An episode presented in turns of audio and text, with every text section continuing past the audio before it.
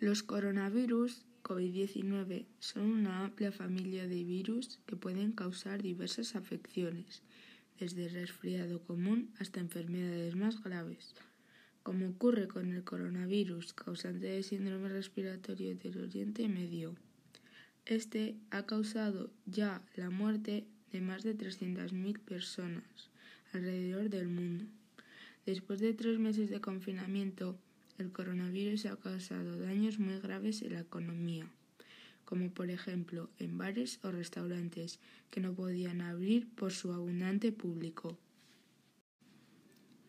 Esto se refleja principalmente en los recientes indicadores adelantados y en los índices de los gestores de compras de la zona euro. La interrupción de las cadenas de valor mundiales y la creciente limitación de la vida social están pasando factura.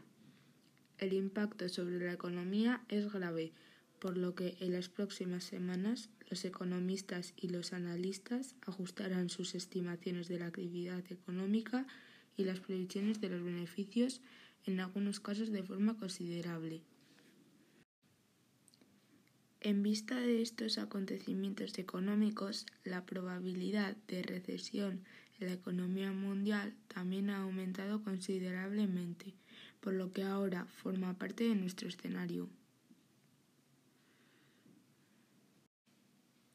Esto ha causado que el paro suba en 121.000 personas hasta marzo y el empleo baja en 285.000 personas, las peores cifras desde 2013 según la EPA.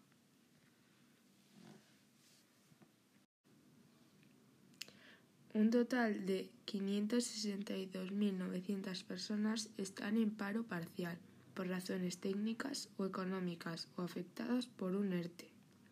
Esta circunstancia hace que los ocupados que no han trabajado la semana anterior a la realización de la encuesta aumenten en 509.800 personas.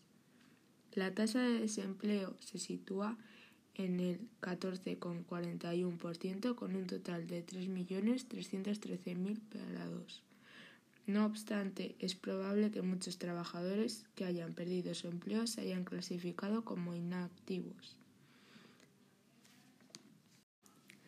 España ha perdido 900.000 empleos desde el inicio del estado de alarma.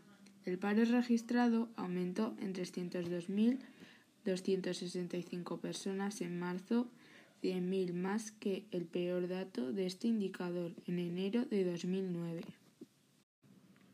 Los subsidios son una iniciativa para ayudar a las personas y empresas a saber si tras el estado de alarma hay ayudas que pueden mejorar su situación.